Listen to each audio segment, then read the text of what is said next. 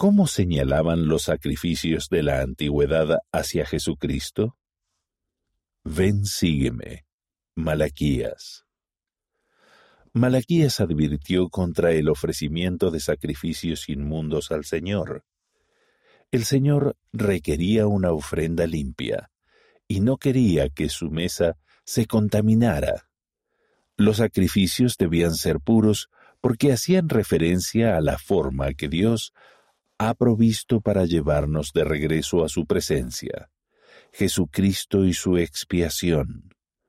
Ofrecer menos era una burla tanto de la perfección de Cristo como de su sacrificio.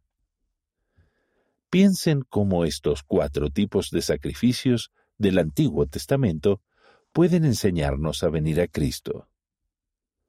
Holocaustos ofrenda de un animal que simboliza la obligación de someterse a Dios. Véase Levítico capítulo 1. Ofrendas de alimentos. Ofrenda no sangrienta de grano, vino e incienso que se incluía en cada ofrenda de paz y holocausto. Véase Levítico capítulo 2. Ofrendas de paz sacrificio de un animal efectuado por alguien que está en paz con Dios y que busca más paz. Véase Levítico capítulo 3. Ofrendas por el pecado. Sacrificio de un animal para expiar un pecado y obtener comunión con Jehová. Véase Levítico capítulos 4 y 5.